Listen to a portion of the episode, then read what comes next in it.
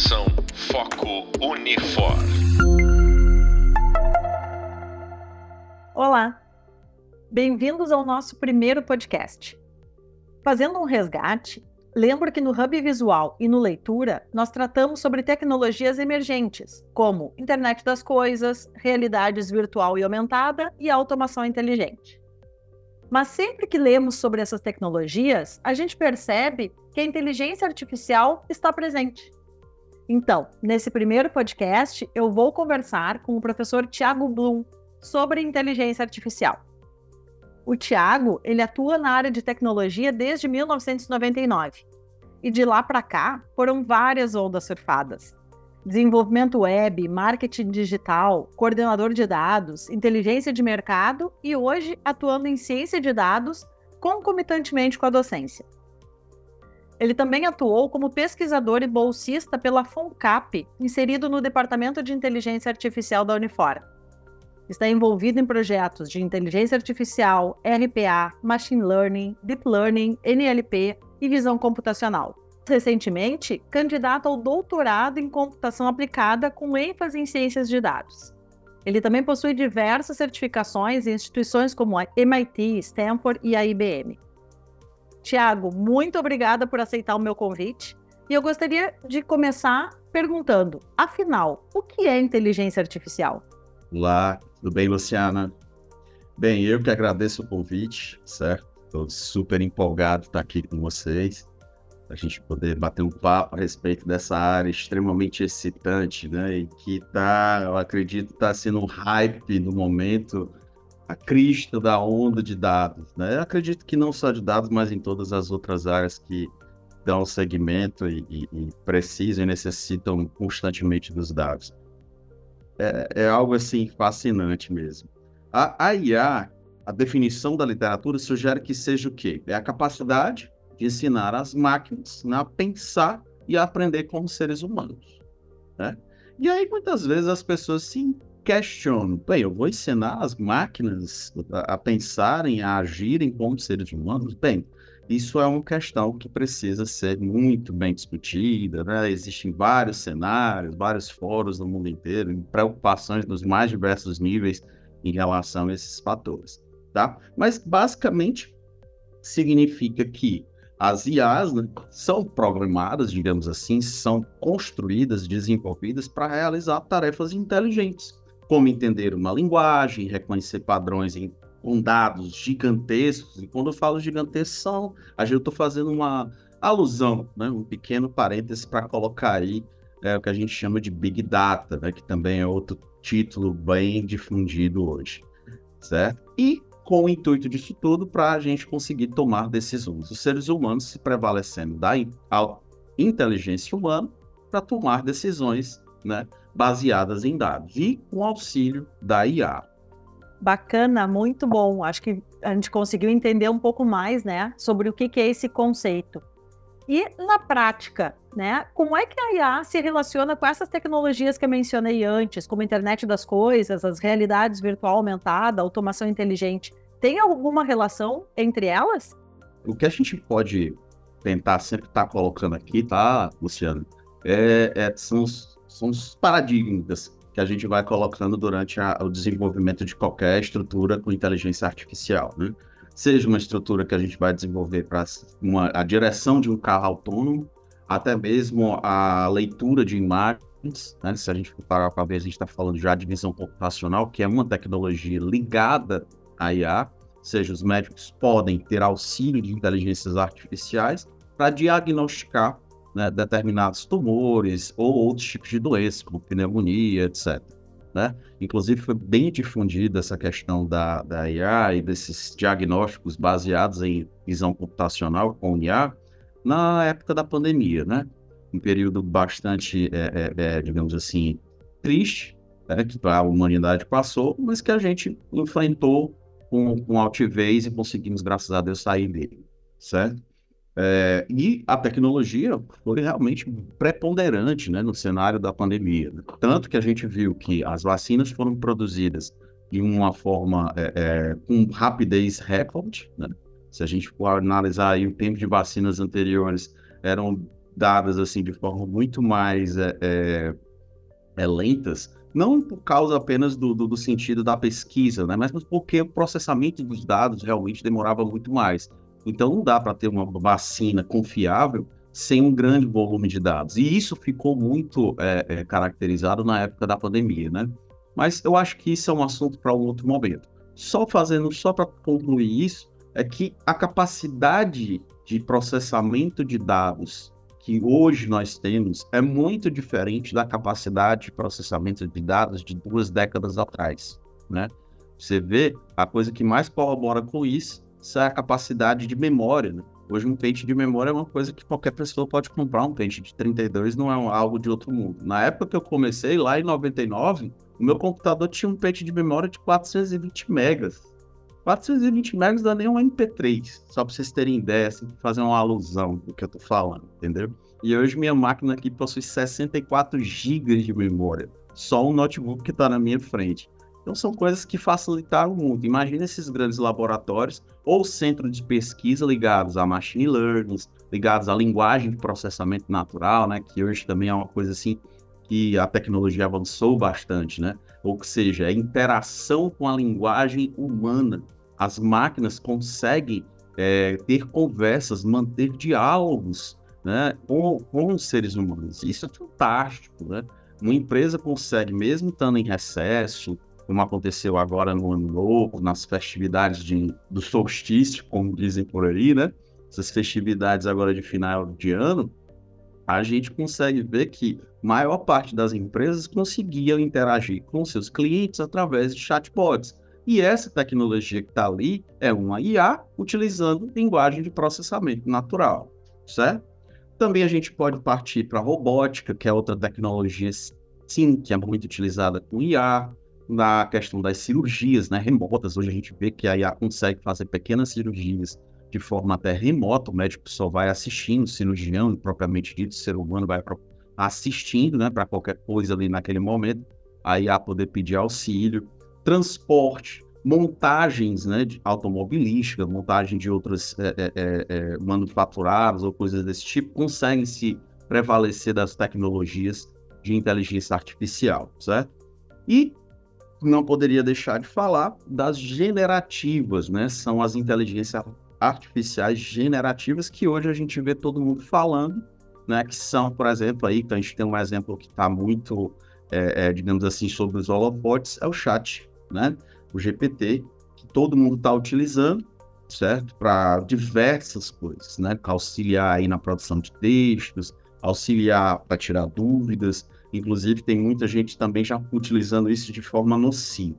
É um assunto aí que pode trazer é, grandes é, impactos aí na sociedade, né? E eu até estou agora até me juntando com outros pesquisadores e professores da Unifor, né? Tive em conversa agora recentemente com um amigo, colega da, da, da faculdade, e a gente está querendo até perceber isso em forma de artigo para que a gente possa lançar algo sobre dependência funcional e intelectual que possa vir a ser causada por, essa, por essas generativas IAs, né?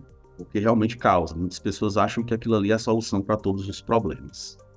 Muito bacana. Na verdade, tu acabaste de alguma forma, inclusive, respondendo a minha próxima pergunta, né? Que era onde mais essa inteligência uh, artificial pode nos impactar.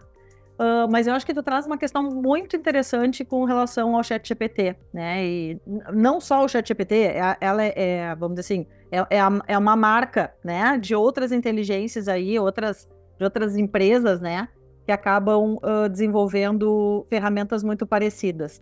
E sim, né? Tem toda uma discussão e eu acho que em vários campos, né? A gente dentro da academia, dentro da universidade, discute muito isso sobre hoje geração de textos, mas uh, e nas outras áreas também, né? Eu lembro que recentemente teve uma, acho que foi no Rio Grande do Sul, um vereador, um deputado, ele teve aprovada, né, uma, uma lei uh, e essa lei ela foi desenvolvida para, a partir de inteligência artificial, a partir do uso de, do, do chat GPT.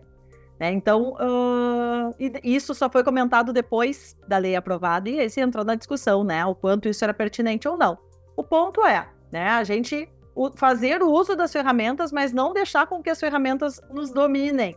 né? No sentido de que, bom, eu uso essas ferramentas, mas eu faço aquela revisão, eu faço o olhar do humano, né? A partir disso. Mas isso seria uma outra discussão, né? E a gente uh, foge um pouco aqui do nosso, da nossa pauta. Isso, uh, exatamente, exatamente, com certeza. Tiago, eu queria voltar. Tu trouxesse alguns exemplos muito legais que eu acho que tem muito a ver com o que eu trouxe, né, nos outros materiais aqui da, da disciplina, né, nos hubs uh, visual ali, leitura, que é a questão do, da robótica, né? E aí tu trouxesse ali a questão da indústria a questão, por exemplo, da cirurgia na área da medicina, né? O que mais tu poderia comentar um pouco para a gente de como é que isso funciona, né? Como é que eu consigo, uh, como é que uh, essa tecnologia ela vai fazer com que uma coisa que seja totalmente um hardware, né? Que seja aquele braço mecânico, por exemplo, que ele vá uh, trabalhar de forma mais autônoma. Uh, eu recentemente tive numa indústria aqui uh, brasileira, e aí depois eu já vou juntar com a minha próxima pergunta, mas eu tive numa indústria brasileira que usa muito a robótica. A gente às vezes acha que quando a gente fala em indústria 4.0 ou usa, fala dessas tecnologias mais de ponta, que aqui no Brasil a gente não tem isso. E nós temos, né? Nós temos uma indústria tanto tecnológica quanto uh, industrial e que utiliza isso muito forte aqui, né? E que a gente muitas vezes desconhece. Mas na prática, minha pergunta é: como, como é que funciona uh, tecnicamente essa conexão entre os robôs, né, e a inteligência artificial? Tu pode dar uma pincelada para gente sobre isso? Posso, posso sim. É uma área realmente assim que de uma profundidade, de uma grandeza. É, se a gente for parar não só no cenário tecnológico, tá, Luciana, mas a gente pode perceber que é assim um horizonte bem, bem recheado, bem colorido, né? Imagina que a gente conseguindo fazer pequenas cirurgias com esses robôs e, e eles sendo tendo um nível de assertividade, porque a gente sabe que erros médicos ocorrem até com seres humanos, né? Mas, obviamente, que dando margem para que esses robôs possam fazer pequenas cirurgias, suturas, e isso já acontece de certa forma em, em cenários fechados, controlados, sim, isso seria um alívio né, para a cadeia completa de, de, de saúde, entendeu? É, como funciona isso? Né? Os braços robóticos possuem sensores altamente é, capacitivos. Né? Imagina que é, você lembra da tela dos iPhones, a, ou perdão, de qualquer telefone, smartphone, não apenas de uma, de uma maçã ou de qualquer outra coisa, mas é, é, é Imagina como eram as, as, telas desses, desses smartphones há, há 10, 15 anos atrás. Eu acredito que foi mais ou menos esse que eles foram lançados. Elas não eram tão capacitivas, né? elas tinham uma certa resistência ao toque. E hoje elas já conseguem absolutamente quase. Se, você consegue até gesticulando, elas já têm capacidade, pra, através das câmeras, através dos sensores ligados àqueles smartphones, fazer com que ele entenda o que você está precisando né, por voz, etc.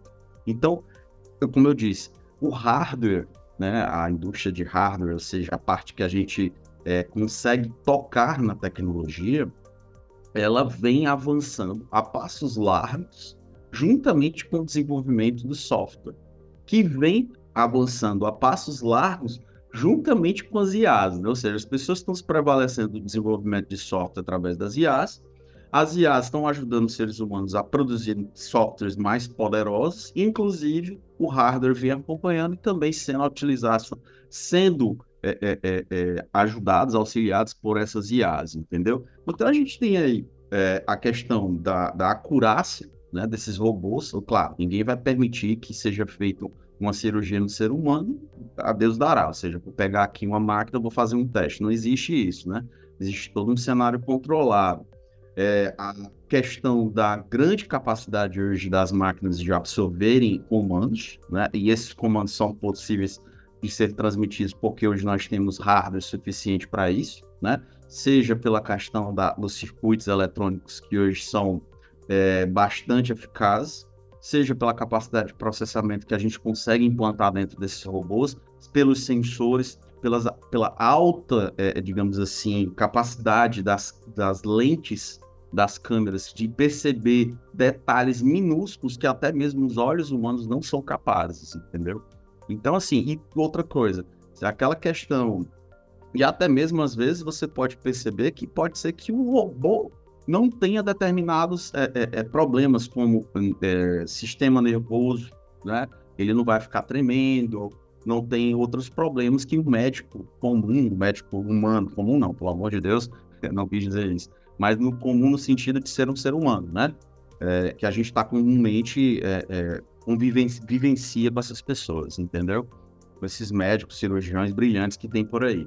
E até mesmo eu vejo vários enfoques, né? Por exemplo, um cirurgião que de repente, é, por alguma doença generativa ou quebrou a mão, pode voltar, né? Eu acho assim, até uma história bacana isso, pode voltar a ser cirurgião por conta da tecnologia. Né? Ele pode comandar uma equipe de cirurgia e, inclusive, quem vai fazer é, toda a parte de, de corte, né? mexer com vistoria é um robô e ele pode controlar. A mente dele é brilhante e ela vai controlar, mais uma vez voltando para a dependência funcional, é o ser humano controlando, guiando a inteligência artificial, entendeu? Então, eu acho que a, a tecnologia, Luciana, voltando um pouco aqui os cenários que eu até mesclei um pouco aqui as, as questões, peço até desculpas, tá? Mas é porque não tem como, né? Tudo tá ligado, tudo tá muito é, intrínseco à, à, questão da tecnologia, com as áreas que ela, que ela, ela se movimenta. Então você pega aí agora a saúde pública, né? A necessidade das pessoas de serem atendidas, a urgência, a capacidade dos médicos cirurgiões de atender, mistura tudo isso com, uma, digamos assim, com, com a tecnologia que a gente desenvolve e faz com que os seres humanos, através da tecnologia, possam sim né, é, interagir de forma benéfica e trazer grandes ganhos para a humanidade. Isso é fantástico, né? Para mim que sou entusiasta da área, para mim que sou professor e que faço com que os alunos é, é, é tenham é, é, um olhar diferenciado, né? eu tento sempre passar isso para os alunos, que a tecnologia é algo que nós devemos contê-la, né? Porque existe sim aquela questão de, de, de, de ética, né, com a tecnologia, existem os problemas, os riscos que nós corremos, é, com certeza, se nós trabalharmos com essas tecnologias sem ética, né? Então, tudo baseado nisso. É uma preocupação não minha apenas, mas de diversos é, profissionais, pessoas aí ligadas às empresas, inclusive as, de, de, as produções aí do chat GPT, entre outras grandes indústrias aí, que são as, as big techs, né, eles têm essa preocupação sim, né, com a ética, com a privacidade, enfim, é, é bem comum esse cenário, tá? Eu espero que eu possa ter respondido a questão do, do, do, robô a você, Luciano. Eu acho que é mais ou menos isso, assim, é uma área que também eu não tenho como entrar em detalhes, né? Mas a gente pode perceber que existe a questão dos sensores, a, a tecnologia, a IA controla esses sensores e passa as informações através de uma tela como hoje a gente consegue ter um grande ganho, um grande consumo de, de dados de forma quase que instantânea, então isso facilitou muito. Muito bom, Thiago. Na verdade, eu teria mais milhões de outras perguntas. Eu acho que a gente ficaria muito tempo aqui conversando sobre isso, né? E, e só antes de, de, finalizar, mas esse impacto da, da tecnologia na área da saúde, às vezes as pessoas não entendem, né? Mas hoje isso possibilita, e isso já vem sendo utilizado em alguns campos, por exemplo, né? Uh, conseguir fazer uma cirurgia em alguém que está, por exemplo, numa plataforma de petróleo, né? Que está uh, no meio do oceano, e a gente tem aqui no Brasil algumas plataformas. Então, isso possibilita, por exemplo, uma cirurgia de emergência, muitas vezes, sem precisar fazer o deslocamento daquela pessoa. E que às vezes nem é possível, né? Nem é recomendado aquele deslocamento, né? Então tem um ganho, claro, ainda hoje muito incipiente por conta do custo, mas a gente entende também que a tecnologia, à medida que ela vai sendo disseminada, esse custo vai diminuindo, né? E aí isso vai cada vez possibilitando atender mais pessoas, né? É, é, é um dos intuitos, tá, Luciana, pegando aí o seu, seu gatilho, é, a gente vai falar aqui até amanhã, se deixarem, tá? Porque é muito, muito. dá muito lastro para várias coisas. E quando a gente tenta, eu pelo menos como professor e conheço outros colegas e gosto muito da discussão, quando ela leva a, a tecnologia é, sem ver classe, cor ou credo, né? Então, tanto para um cara que está dentro de uma plataforma que precisa de um atendimento urgente ali, né, de uma emergência, urgência a, a níveis absurdos, quanto para, digamos, uma pessoa que está lá no bem remoto, no interior do Brasil, entendeu? É, que pode ser colocada ali várias máquinas, braços robóticos desses para fazer uma cirurgia de forma remota ou em qualquer parte do mundo, né? Então seria algo que vai ficar barateado, né, com, de, com devido uso. Hoje a gente está em pesquisa, mas daqui a alguns anos eu acredito que se torne uma realidade para qualquer ponto do mundo, remoto ou não, certo? Certo. Bom, Thiago, infelizmente, né, o nosso tempo aqui esgotou. Eu quero te agradecer mais uma vez a tua participação. Foi muito bom ter conversado aqui contigo, né? Acho que foram nós trouxemos mais, talvez mais inquietações do que respostas. E eu acho que esse é o objetivo, né? Fazer com que as pessoas fiquem mais curiosas sobre essa, essa temática e busquem, né, informação aí uh, em, outros, em outros canais, né? Inclusive no próprio material aqui da disciplina. Uh, se tu quiseres fazer um comentário final, depois eu finalizo aqui. Ah, perfeito. É, é realmente como é algo que está muito, digamos assim, latente, né? tudo que você toca tem uma reação em cadeia na tecnologia, porque realmente é isso. Hoje ela a gente vive a tecnologia, a gente respira a tecnologia, a gente acorda do lado da tecnologia praticamente. Então, a gente não tem simplesmente respostas absolutas para um determinado tema. A gente simplesmente traz as respostas já engatilhadas com outras questões que são praticamente, é, é, ou seja, ortogonais, ou seja, perpendiculares, paralelas, enfim, vai, vai muito além da nossa vã consciência aqui em filosofia, certo? Mas muito obrigado pela oportunidade, achei fantástico esse momento aqui, o espaço é muito válido, tá, Luciano? Agradeço demais estar aqui hoje, viu? Pode contar comigo para futuros podcasts aí, eu estou sempre à disposição. Muito bom, muito obrigada.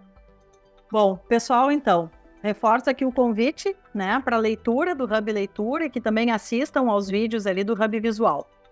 No próximo podcast, nós vamos conversar sobre o papel do UX na relação das tecnologias emergentes em diferentes setores profissionais. Até breve.